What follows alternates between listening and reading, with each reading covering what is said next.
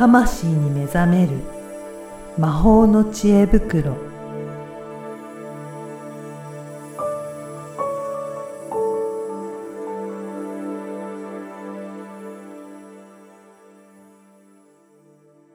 こんにちは、小ラボの岡田です。こんにちは。リアルスピリチュアリスト橋本由美です。ゆみさん、今回もよろしくお願いしよろしくます。お願いします。はい。今回は、あの、音のヒーリングについて、はいえーいろいろ教えていただけるということなんですけど、はい。これ、どういうことでしょうかね？はい。うん。あの、まあ、私もね、シンギングボールっていうのをやってたりするんですけど、以前にもね、このうんポッドキャストでもお話いただいたりとかしてましたよね。はい。はい。で、まあ、なんかこう、ちょこちょこまたね、音の時代だっていう話題が、まあ、いろいろ出てきていて、まあもう、なんていうのかな。前からね、音のその代替治療みたいなのはあるんですけど、はい。あの、やっぱりその、音が、こう、なんていうの、体に振動することによってう、ん。うん、まあ、歪みとか、うん。あと、まあ、なんか詰まりとか、うんまあ、エネルギー的な詰まり、物理的な詰まり、はい。そういったものをこう、流してくれる整えてくれるっていう作用がうんあるんですよね。うん。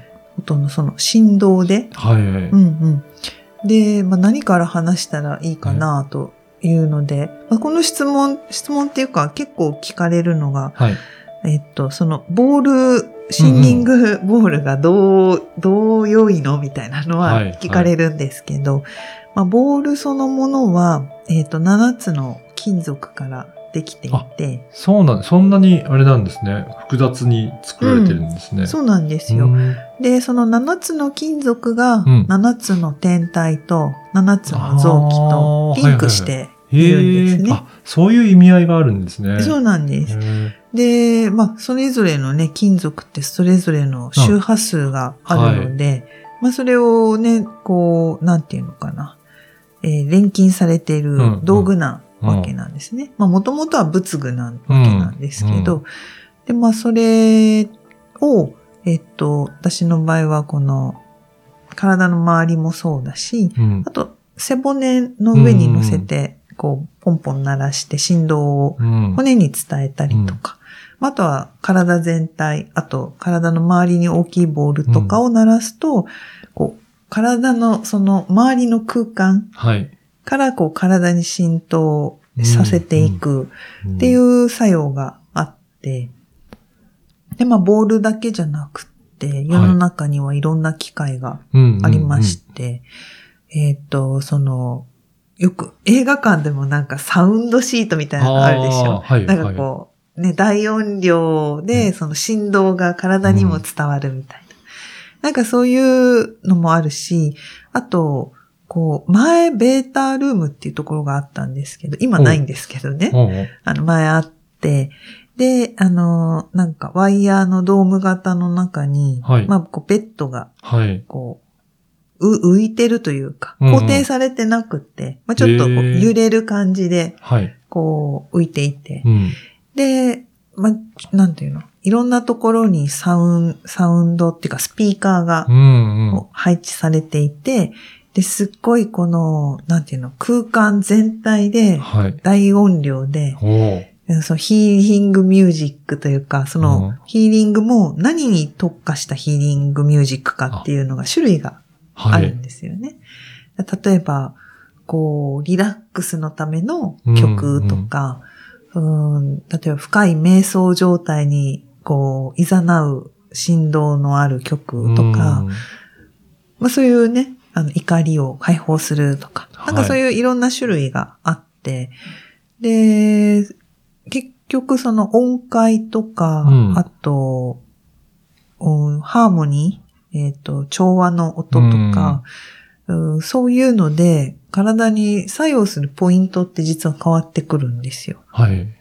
なので、えーまあ、曲だと、うん。ピンポイントでこの音をずっと鳴らすとかじゃなくて、そのメロディーの中でいろんなこううん調整がなされていくので、うんこう自然な流れで、えー体が整って、リラックスして整っていくっていうことが、はあまあ、あるんですよね。ね、やっぱりうん音によって、まあ周波数だと思うんですけど、うんそれによっての臓器だったりとか、うんその作用する箇所が変わっていくっていうことなんですですそうね。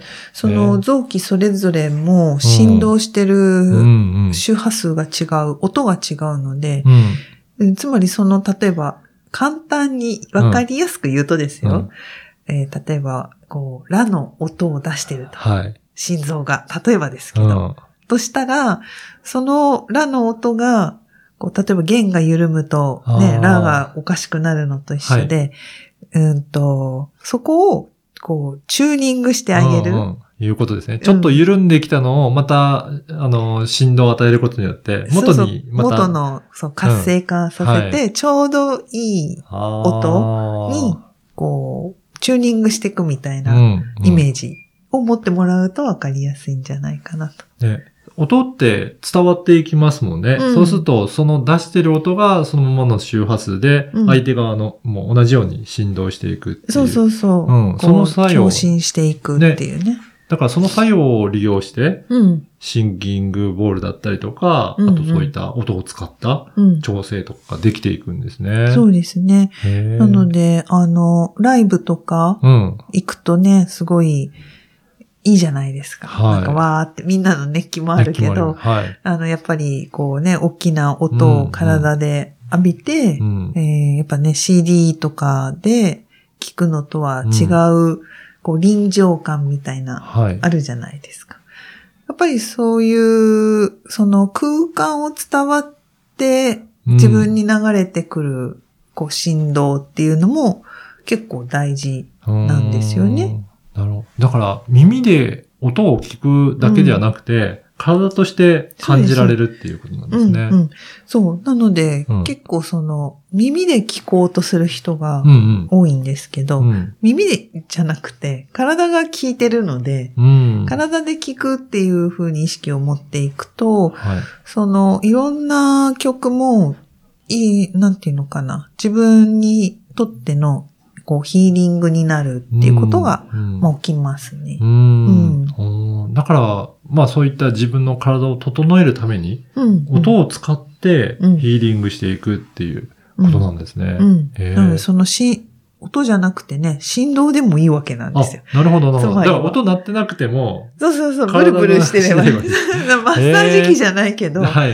あの、マッサージ機でうんも、ブルブルが気持ち悪いブルブルと、なるほど。あの、なんか、ほら、ね、心地よいね心地いいブルブルと、だ電車のカタンコトンはなんか気持ちいいリズムじゃないですか。そうか、そういう振動も全部ね、周波数とかで、そうそう。体に感じられるものなんですね。うん。なので、その、なんていうのかな、シートとか、うんベッドに横たわって、えーそれを浴びるっていうか、受けるっていうのは、結構理にかなっていて、ああ、なるほど。うんあれですかね。あの、今お話聞いてて思ったのが、赤ちゃんとかも、うんなんか微妙に揺れ、揺れてたりとか、そういう風にすると、うんなんか、あの、すやすやと寝るけど、一旦なんかベッドに置くと、すぐパッと起き上がって なんか振動が伝わってないと、うんなんかそのあたりが感じるのかなって思っちゃったりしますけどね。うん、そうですね。なんはいかその違いには敏感ですよね。敏感ですよね。うんその振動の違